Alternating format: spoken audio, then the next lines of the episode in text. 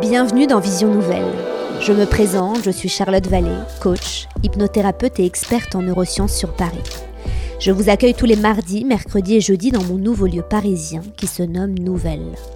Un atelier d'émancipation et de connaissance de soi. Un atelier de thérapie du corps et de l'âme. Aujourd'hui, j'échange avec Tani. C'est une humoriste française que je suis allée voir pas plus tard que la semaine dernière à la Nouvelle Scène.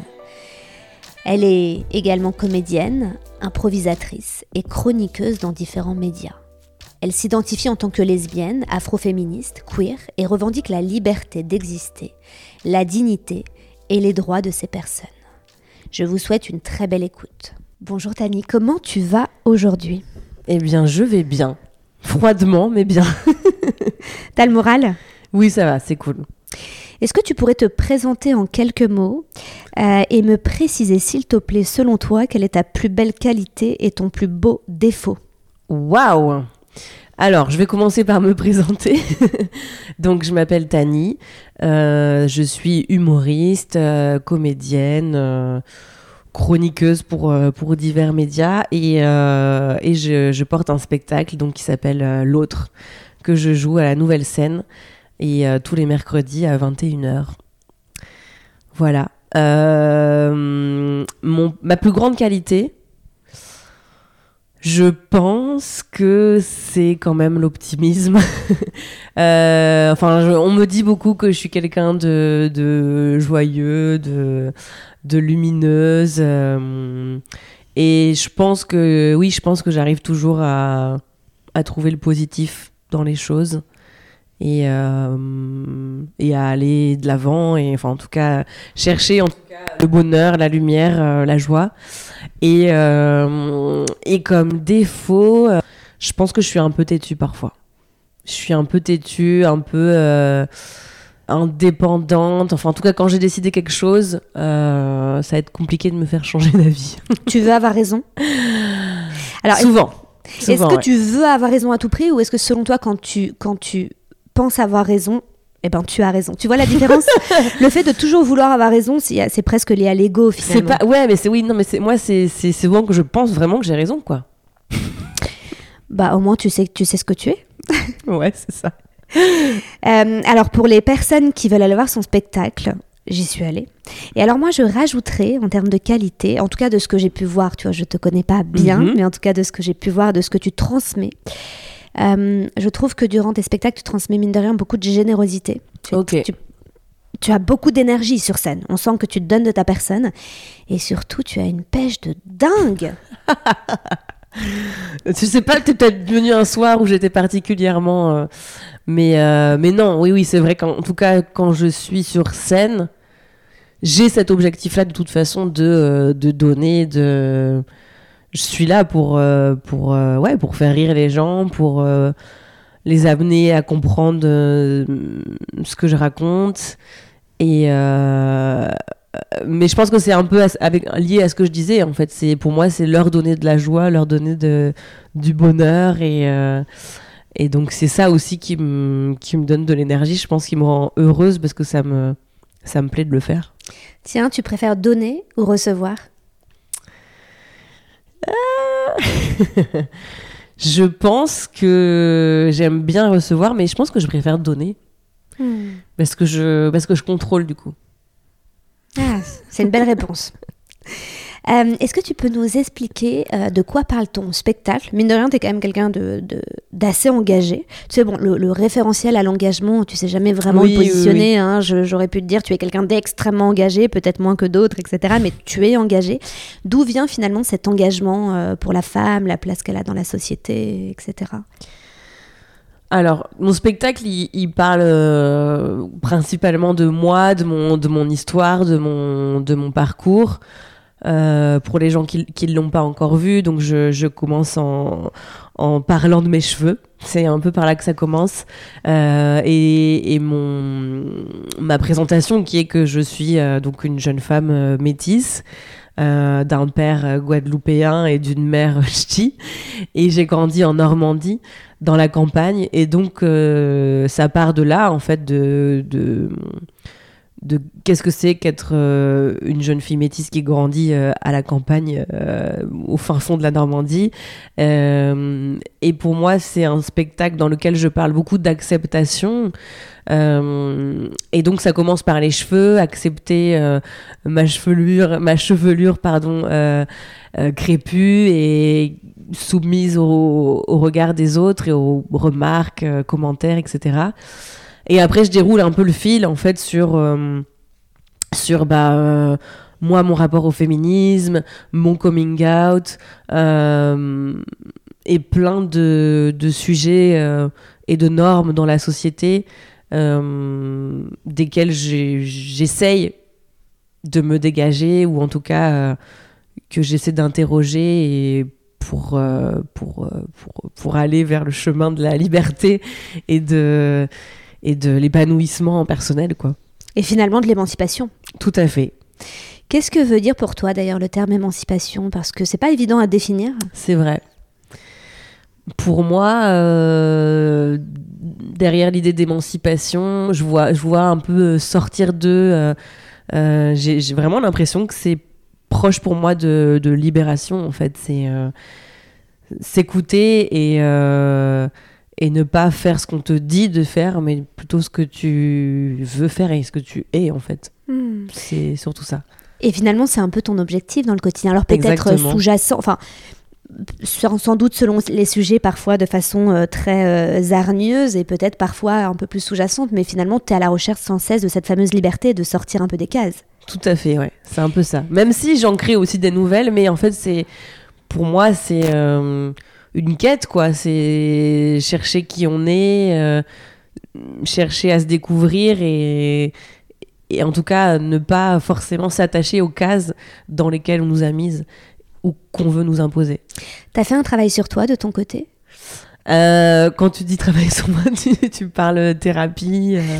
Bah, alors, c'est toujours très. C'est plein d'injonctions de se dire que travailler sur soi est égal à forcément thérapie, tu vois. Mais bon, en effet, thérapie, mais ça peut être, tu sais, un voyage euh, que tu as fait toute seule pendant des mois et des mois où finalement tu t'es bousculée, remise en question. Hmm. Ça peut être, euh, je sais pas, tu t'es terré dans une euh, caverne pendant des mois et tu as bouquiné énormément de livres sur la connaissance de soi. Ça peut... Est-ce que tu as eu l'impression de alors de t'être bousculé dans, ton, dans ta remise en question, forcément. D'ailleurs, c'est un petit peu ton, c'est un peu ton sujet hein, que tu évoques sur scène. Euh, mais, mais est-ce qu'il y a eu un, travail plus, euh, plus officiel que des remises en question le soir dans son lit euh, Ouais, ouais, je vois ce que tu veux dire. non, là, je, je suis une, une, thérapie depuis quelques mois. Donc, c'est le truc un peu formel que, que j'entame. après, je pense que c'était plus personnel euh, j'allais sortir mon signe astrologique. Mais je suis verso. Et donc j'ai l'impression qu'en tout cas, j'ai toujours eu besoin dans ma vie d'avoir des moments de petites bulles, euh, de, d'être seule euh, et d'être en introspection. Je pense que c'est quelque chose que j'ai beaucoup fait sans l'officialiser. Euh, mais donc, euh, je, je pense que ça a commencé à l'adolescence où justement je sentais que que je ne rentrais pas dans dans les cases ou les représentations que je, que je voyais des jeunes filles de mon âge. Et donc, du coup, euh, je me suis beaucoup cherchée dans la musique. C'est-à-dire que j'écoutais beaucoup de musique euh, de façon solitaire, j'allais à des concerts seule. Euh, après, pendant mes études, euh, je suis partie seule six mois aux États-Unis. C'était pas forcément un, souhait au départ, mais je pense que c'est une expérience qui m'a fait grandir et qui m'a fait m'apprendre à me connaître mieux.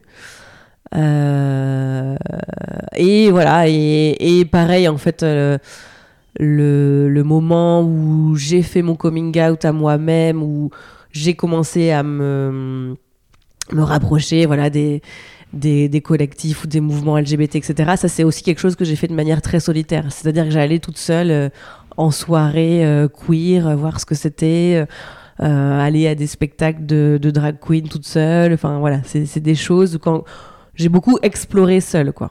Et ça, typiquement, c'était dans une phase de curiosité euh, face à ta sexualité où tu savais déjà, tu connaissais déjà finalement, enfin, tu savais déjà que tu étais lesbienne dans, dans la phase de vie où, euh, où, tu, où tu découvrais, ou que tu rencontrais, où tu Hmm. faisais justement tes démarches seule comme ça. C'était pas clair, justement. Je pense que c'était des questions qui étaient présentes dans mon esprit, que j'osais peut-être pas m'avouer à moi-même.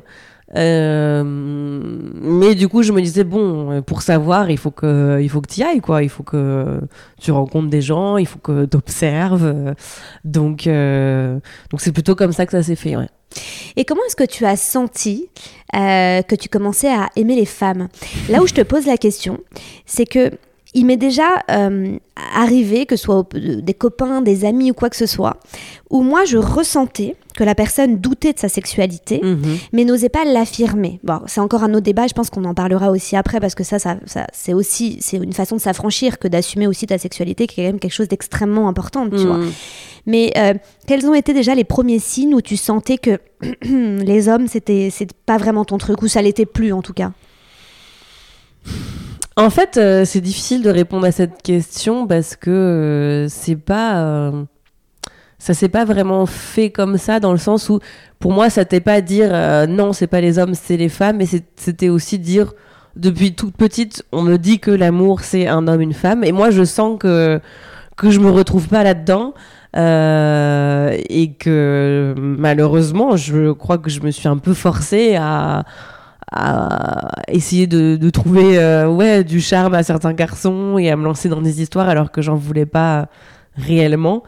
Euh, et donc c'était pour moi c'était plutôt euh, s'émanciper, voilà, sortir d'un truc qu'on a l'air de m'imposer et que moi qui me convient pas quoi. Donc c'était plutôt et après et après, je sais pas, c'est un truc que j'explique pas, mais c'est des petits indices comme ça où, par exemple, quand je suis arrivée sur Paris, euh, je m'étais inscrite à des sites de speed dating. Tu te rendais compte que tu regardais clairement beaucoup plus les femmes que les hommes. C'est ça.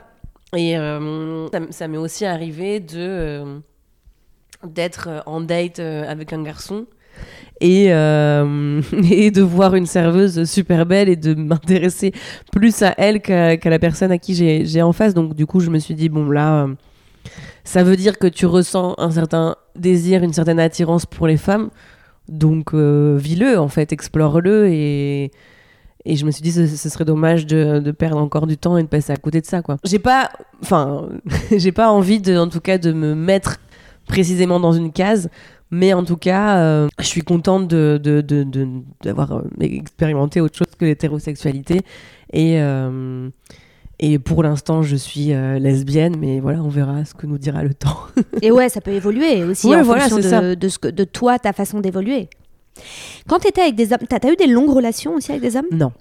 Ok, donc tu pourrais pas vraiment en parler euh, plus que ça? Non, parce que je- ouais, vraiment, je pense que les relations que j'ai eues avec des hommes, c'était, je pense que c'était des amis, enfin c'était des personnes avec qui euh, je m'entendais bien, mais finalement il n'y avait pas tant de, de désir et de ouais et de, de volonté profonde euh, de ma part euh, d'être d'être avec eux dans une relation intime et donc je, je pense que c'était plus euh, mon cerveau qui me disait ben si c'est ça normalement la vie Et ouais, les fameuses cases. ouais c'est ça Mais donc, si on résume, tu n'as jamais vraiment eu de, euh, de désir pour les hommes?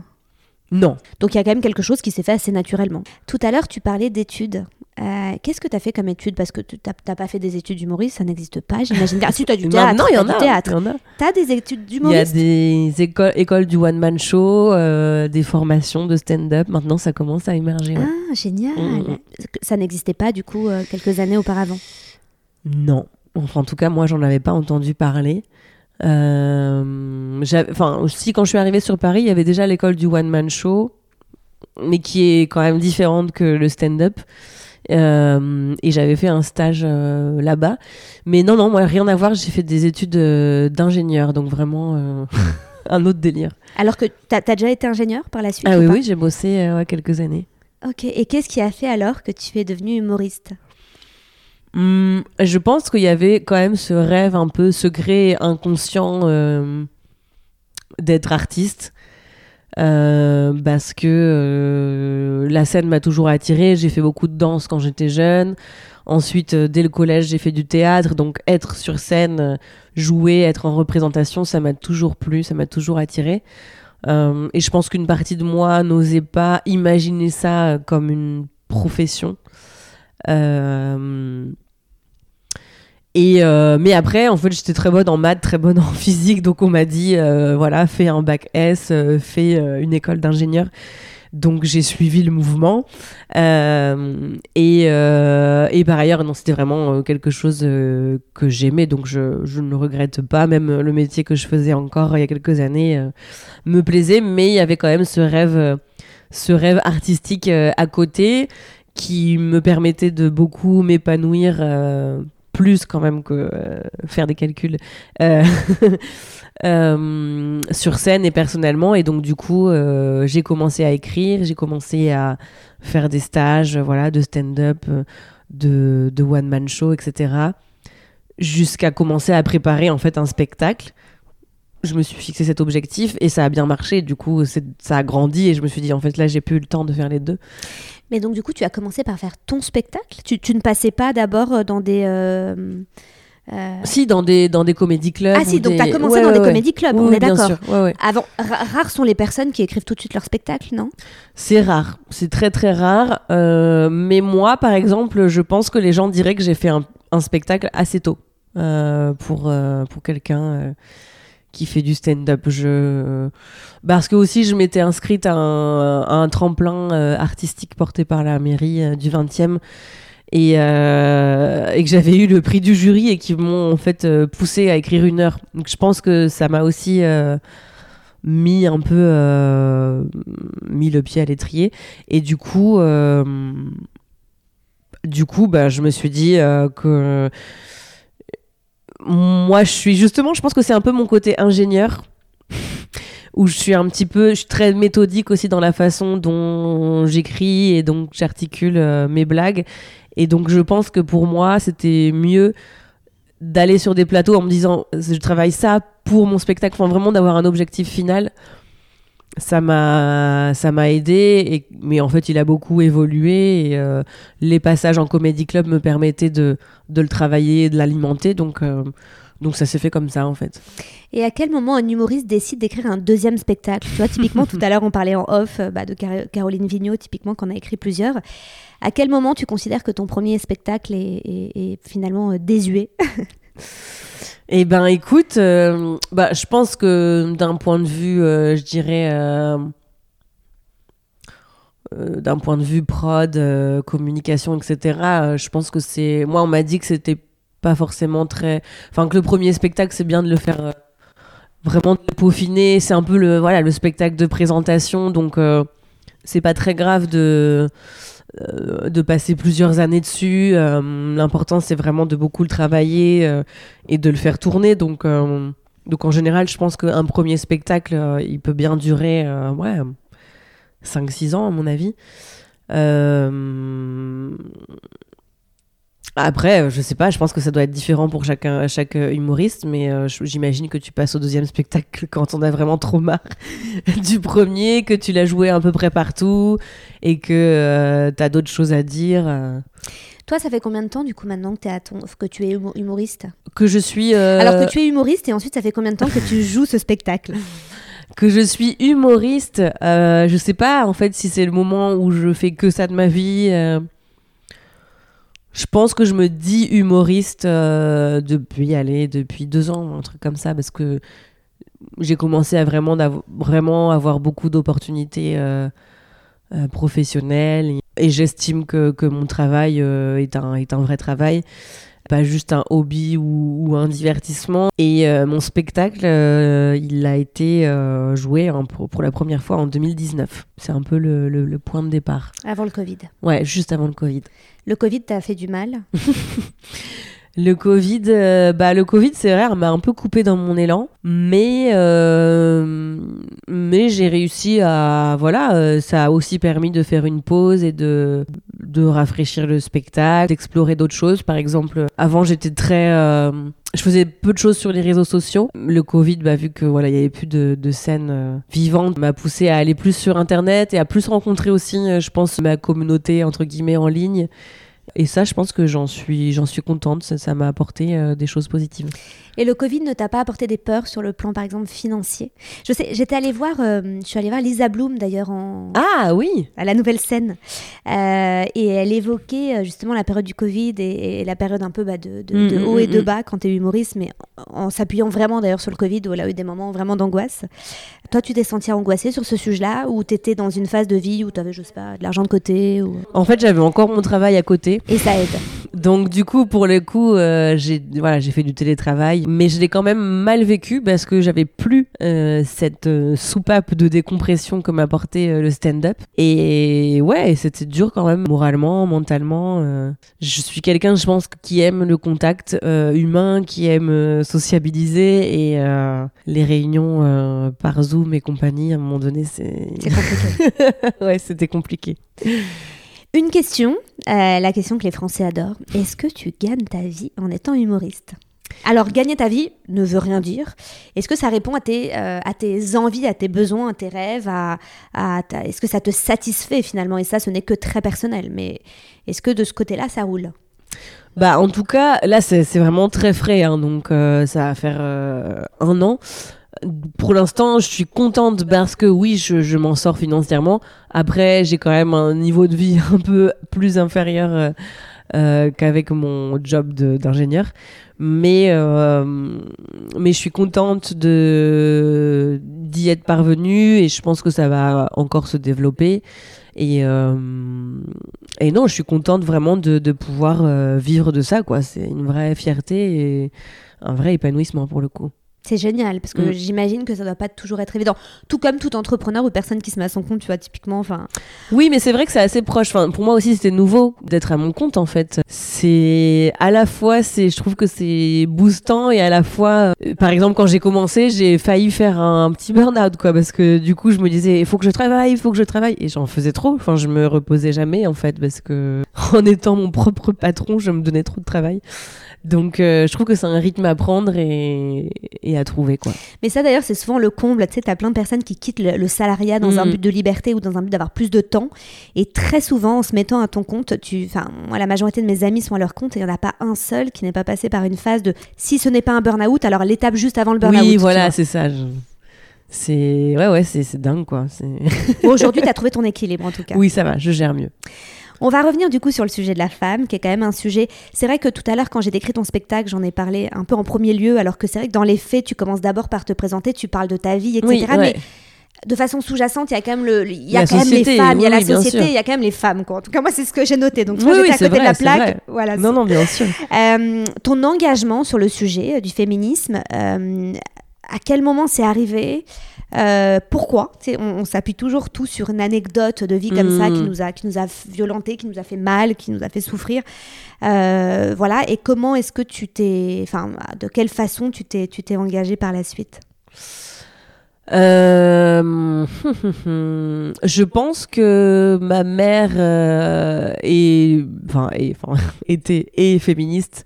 Euh, et en tout cas, euh, moi j'ai deux grands frères donc j'étais la, la, la, seule fille de la de la fratrie. Et donc j'ai toujours voulu faire euh, comme mes frères. Et parfois je ressentais qu'on m'appréhendait pas de la même manière parce que j'étais une fille. Après j'étais, je suis aussi la petite dernière donc peut-être aussi parce que j'étais la plus jeune mais j'ai toujours senti ça, qu'il y avait une différence de traitement entre les filles euh, et les garçons.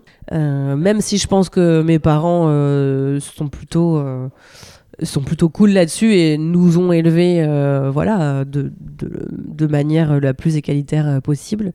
Et après et après je pense que c'est c'est aussi pour ça je pense que j'ai un j'ai toujours eu un attrait pour pour la scène et pour euh, les formes artistiques, c'est que j'ai vraiment euh, eu des grosses euh, admirations pour des femmes artistes, chanteuses ou ou sportives aussi d'ailleurs puisque j'ai fait beaucoup de tennis et les sœurs Williams ça a aussi été quelque chose. Enfin Amélie Mauresmo j'ai beaucoup admiré en fait des femmes.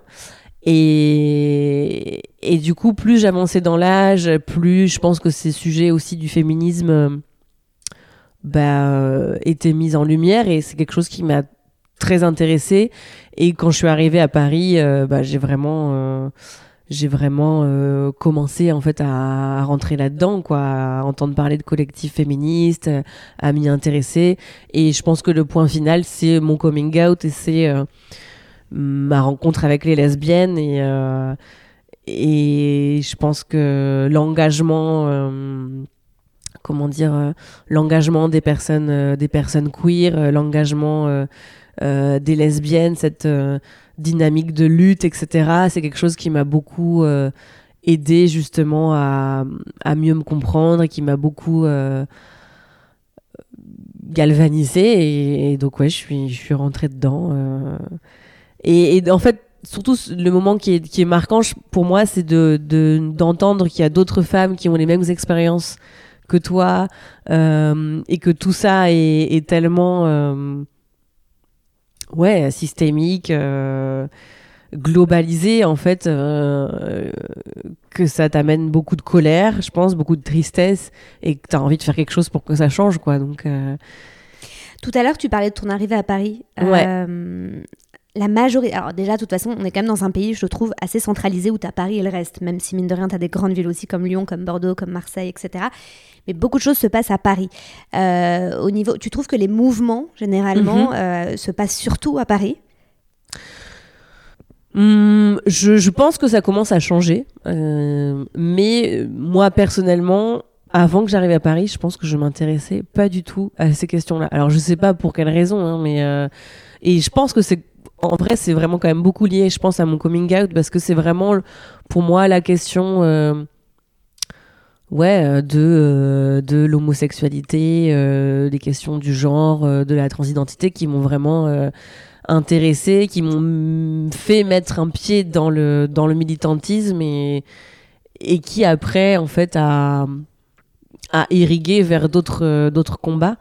Mais, et donc, pour moi dans ma dans ma vie personnelle ça s'est passé à Paris. Donc euh, voilà je l'explique comme ça mais après enfin là euh, du coup dernièrement j'ai été invitée à plein de festivals ou d'événements féministes euh, en dehors de Paris et je me rends compte qu'il y a plein de, de mouvements aussi euh, qui se créent euh, ailleurs et c'est super et, euh, hmm. et, merci les réseaux sociaux aussi, hein. on sort des capitales ouais, ouais. merci les réseaux sociaux pour ce genre de mine de rien c'est clair parce qu'aujourd'hui grâce aux réseaux sociaux c'est incroyable comme ça se développe à toute vitesse parce que dans les faits ces mouvements là existent depuis depuis des années et des années bien avant les réseaux sociaux mais c'était peut-être c'était quand même plus enclavé tu vois aujourd'hui mm. on a l'impression que c'est devenu enfin que ça grandit jour après jour et les réseaux sociaux ils sont quand même énormément pour beaucoup de ce côté-là. Mm, mm, il y a mm. plein de personnes qu'on n'aurait jamais connues euh, si les réseaux ah sociaux bah n'existaient pas. Moi, je suis d'accord. Tu vois. Euh, justement, tu parlais de ton coming out. Donc avant. Euh, en tant que femme, et c'est une question que je te pose, que moi, c'est souvent des questions que je me pose chaque jour, tu vois. Et là, on est deux femmes, on échange sur le sujet. En tant que femme, tu ressentais, toi, parfois, dans ton quotidien, de l'injustice sur des sujets en particulier? Parce que, tu vois, moi, je me pose souvent ces questions et je me renseigne sur le sujet et tout, mais il y a plein de sujets sur lesquels je me sens pas concernée. Tu vois Je me sens pas concernée. Euh, je suis féministe, tu vois. Je suis pas une féministe engagée. Euh, mais euh, il y a plein de colères que j'ai pas sans doute autant que plein d'autres femmes. Alors, soit parce que j'ai pas vécu à titre personnel, des parce qu'on tout vient de l'injustice à un moment donné, tu vois, de l'inégalité, de l'inégalité. Donc, et il n'y a, y a pas j'ai pas beaucoup d'anecdotes euh, sur lesquelles m'appuyer où j'ai ressenti forcément des inégalités, tu vois. Par exemple, avant moi je bossais dans des grands groupes et souvent on dit que bah tu vois justement dans les grands groupes, bah il y a des inégalités salaire homme-femme, il y a des mmh. inégalités dans la façon de traiter les hommes, dans la façon de traiter les femmes, tu as des inégalités aussi dans dans, dans ta façon de, de, progresser même dans ton statut, tu vois. Euh, si tu souhaites devenir manager, directeur, etc. Euh, pareil, tu vois. mine de rien, aujourd'hui, il y a quand même beaucoup beaucoup plus d'hommes que de femmes qui sont directeur de grands groupes. Euh, et, mais, à titre personnel, c'est pas des choses qui, euh, dont je suis confrontée tous les jours, tu vois. Ouais, euh, et, et, toi, donc je voulais savoir, toi, tu as, ressenti beaucoup d'injustice à, titre personnel?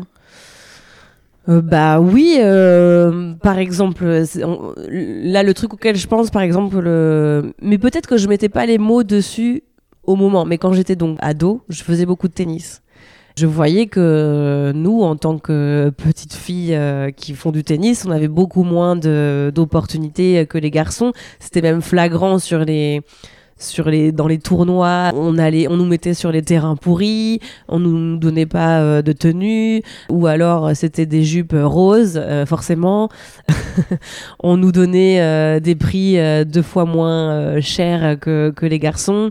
C'est des petits trucs comme ça. Et après, je pense que oui, professionnellement, j'avais l'impression que qu'on m'écoutait moins parce que j'étais une femme en fait que je vais participer à une réunion et euh, on va pas me prendre au sérieux ou en tout cas euh, quelqu'un va dire enfin c'est un peu cliché mais c'est vrai quoi. Quelqu'un va dire exactement la même chose que ce que j'ai dit il y a cinq minutes et euh, parce que c'est un homme on va trouver ça génial ou on va accorder beaucoup plus d'intérêt à à la personne. Donc ouais je pense qu'il y a vraiment des, des trucs comme ça où où je, je, je, je, je trouvais profondément que c'était injuste et que et que ça a été plein de petites ouais de petites colères qui ont qui ont alimenté euh, mon intérêt hmm. pour le pour le féminisme là c'est des exemples euh, vraiment euh, détaillés mais après quand quand on se rend compte qu'il y a plein plein plein d'exemples comme ça et que plein plein plein de femmes le vivent bah c'est terrible quoi. En fait c'est ça. Moi je suis je suis très j'ai beaucoup de colère sur le sujet mais en m'appuyant sur des exemples de plein de femmes qui le vivent tu vois. Mmh, d'accord. En fait ce que je te disais tout à l'heure c'est juste qu'à titre personnel mais peut-être que c'est consciemment que j'arrive pas que j'arrive pas à noter tous les exemples de vie que j'ai pu traverser. mmh. Euh, alors qu'inconsciemment je suis sûre qu'il y a plein de choses euh, pour lesquelles j'ai été marquée au fer rouge sans doute tu vois euh, mais tu vois, tout à l'heure, quand tu donnais l'exemple en réunion ou du fait que tu étais une femme, on t'écoutait moins que peut-être ton collègue juste à côté. Moi, ça, je l'ai ressenti, mais quand par exemple j'étais stagiaire ou alternante, je ressentais que quand je prenais la parole, ma parole valait pas grand-chose parce que j'étais stagiaire et alternante. Mais même face à une femme, tu vois, pas forcément face à un homme. Donc j'ai des exemples comme ça où j'ai, où j'ai, où j'ai subi de l'injustice, et ça, j'en ai plein. D'ailleurs, l'injustice, c'est ma plus grande blessure de l'enfance. Mm, mm, mm. mais pas forcément dans ce rapport homme-femme. Mais, mais je me poserai un jour sur le, sur le sujet. mais après, je pense que c'est des choses ouais, dont tu peux te rendre compte euh, après, en fait. Plus tardivement. Ouais, c'est ça.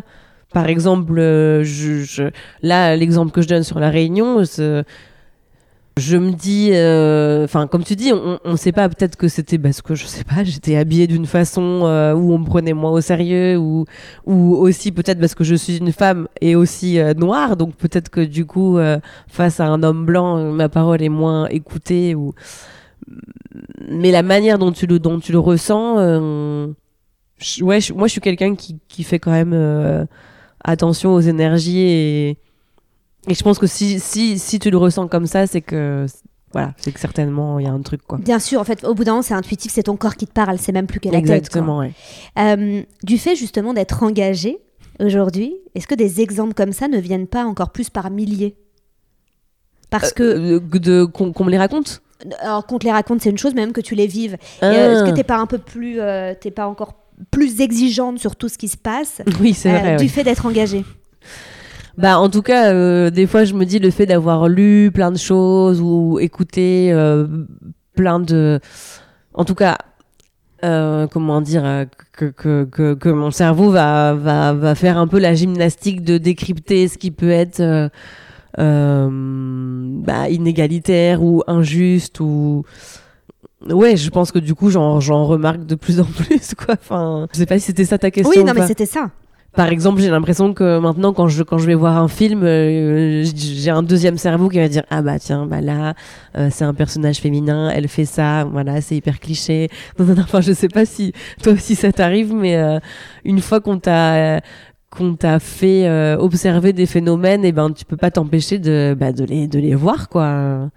De les voir à l'œuvre dans, certains, dans certaines scènes. Bien sûr, et je crois que quand tu es passionné par un sujet, bah, tu regardes, enfin, tu, tu contemples la vie selon la vision aussi de ce sujet, tu vois.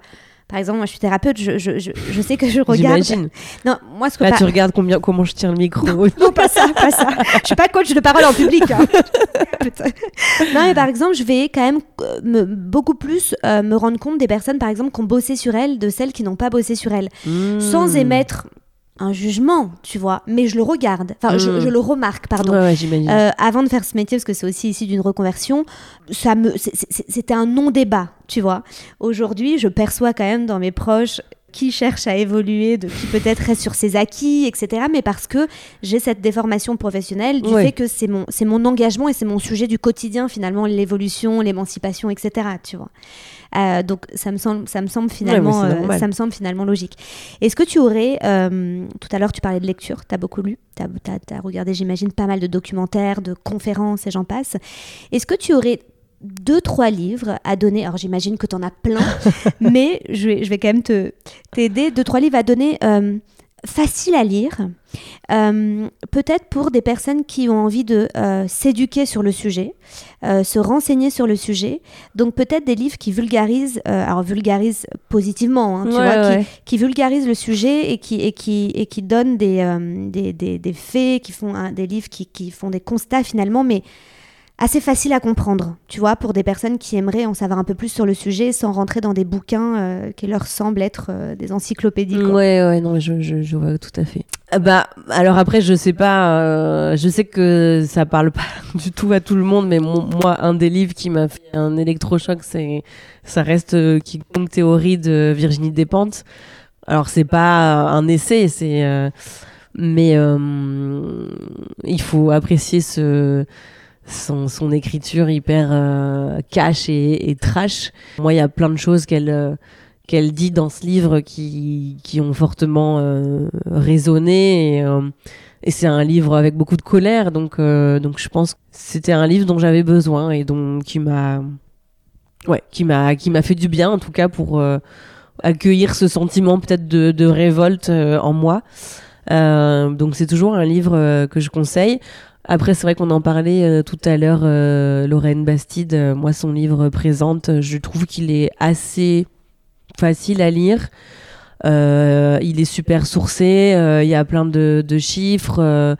je trouve que c'est un livre assez factuel en fait et qui montre l'ampleur des, combats, des combats à mener.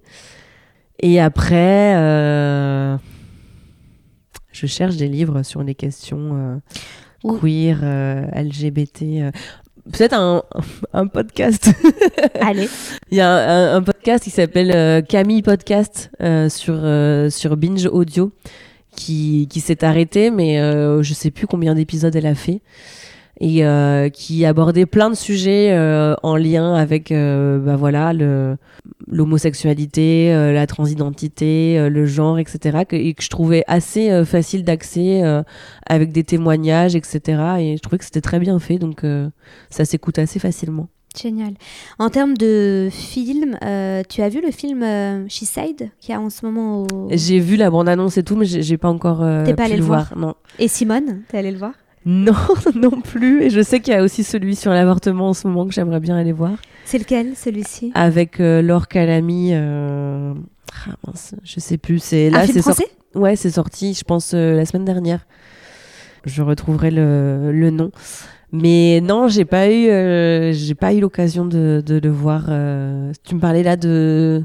Bon, Said, il vient de sortir hein, il y a le, le 23 novembre, je crois, et Simone, il y, y a un peu plus de temps. Mais Simone, moi, je suis tombée amoureuse de Elsa. euh, euh, Ah, bah oui, oui, oui, oui. Ouais, ouais, c'est ça, ouais. Ouais, c'est avec elle. Ok. Euh, Est-ce que tu aurais. euh, tout à l'heure, tu parlais de musique, Ouais, parce que tu as quand même baigné dans la musique. Enfin, oui, c'est vrai. tu te sens musicienne aussi dans l'âme? Je voulais être, euh, je voulais être chanteuse au début. Je voulais être musicienne. C'est pour ça que j'ai fait de la guitare, tout ça. Mais euh, j'aime, j'aime, j'aime, j'aime vraiment beaucoup la musique. Je suis très sensible à ça. Donc euh, j'aime, j'aime chanter. euh. C'est vrai qu'à une époque, euh, je faisais des jams et tout. mais euh, mais ouais, ça me fait du bien. Et alors, quelle est la musique que tu écoutes quand tu es en colère? Quelle est la musique que tu écoutes quand tu es. Le style de musique, quand Ouais, tu es triste? Après une rupture amoureuse, tu vois, typiquement. Euh, et, et quel est ton style de musique plus global euh, du moment que tu écoutes Peut-être quand tu es joyeuse, tiens. Il n'y a pas que la tristesse et la colère. hein. C'est vrai, c'est vrai. Euh, quand je suis en colère. Quand je suis en colère, euh, j'ai besoin de, ouais, de musique euh, énergique, euh, mais c'est vrai que j'aime plutôt les musiques posées, donc euh, une chanson de quand je suis en colère. Là, j'ai écouté, euh, j'en ai parlé hier en plus, J'ai écouté une artiste qui s'appelle Planning to Rock. c'est plutôt, on va dire, pop, un peu techno. Euh, et euh, en tout cas, euh, suite, la, enfin cette année, suite à la justement l'interdiction de l'IVG aux États-Unis dans plusieurs États, elle a sorti une chanson assez basique, mais où elle répète en boucle. Dont enfin pas des n'écrivez pas des textes de loi sur mon corps c'est un peu énervé un peu énergique et je, je l'écoute beaucoup là en ce moment quand je suis quand je suis énervée sinon quand je suis triste j'écoute des, des, chansons tristes. J'ai pas de style en particulier, mais. Euh... Lana Del Rey Lana Del Rey, non, pas trop. Ah, tiens, euh, musique triste, bah, c'est euh, Mansfield euh, Tia. Et ça me fait penser à d'autres chansons qu'on peut écouter quand on est en colère. C'est Sexy Sushi, je sais pas si tu connais, Rebecca Warrior, voilà. ça, c'est bien énervé, c'est sympa. Et donc, elle a un groupe avec une autre personne qui s'appelle donc le groupe s'appelle Mansfield Tia. Et il y a tout un album qui est vraiment que des, que des chansons tristes. Donc ça, c'est parfait. Parfait, si vous êtes triste. Tu peux pleurer toutes les larmes de ton corps. Et après, non, une musique en tout cas que j'aime beaucoup écouter, c'est tout ce qui va être euh, soul, euh, un peu jazz. Euh, j'aime bien écouter ça à la maison pour, pour chiller. Et donc, Ayo, j'ai tout, voilà, j'en parle dans le spectacle. J'ai toujours adorer cette personne. Donc euh, voilà, quand je veux me reposer ou quand je suis joyeuse, euh, j'écoute euh, j'écoute Ayo, même si elle a des chansons tristes aussi. Et, et un peu de zouk, voilà, par rapport à mes, mes origines antillaises pour danser un peu. Tu danses le zouk? Bah, j'aime bien, oui. Est-ce que tu aurais un mot euh, de fin? Euh, Peut-être soit claquer la porte à quelque chose, vu qu'on parlait de colère tout à l'heure, euh, qui te révolte, soit au contraire un, mantra ou, un, quelque chose, un, je sais pas, un tips, un conseil pour, pour avancer, pour se donner les moyens. Est-ce qu'il y, a un sujet qui, qui, te parle en ce moment? Si typiquement tu avais un micro pour monter tu as un micro, tu montes sur scène et tu as un message à transmettre. Ce serait quoi? Mhm. Eh bien, euh, bah, par rapport à ce qu'on, je pense, on a dit euh, cet après-midi, c'est euh, soit à l'écoute de ta, de ta petite voix intérieure, quoi. Ne, ne cache pas ce que ton, ce que ton toi te dit et si tu as des envies, si tu as des rêves, poursuis-les. Génial. Merci beaucoup, Tani. Je te souhaite une bonne fin de journée et un bon week-end. Merci à toi aussi. Merci de nous avoir écoutés. J'espère que cet épisode vous a plu. Si c'est le cas, n'hésitez pas à laisser une note, par exemple 5 étoiles, ainsi qu'un commentaire. Cela m'aide énormément dans le développement de celui-ci.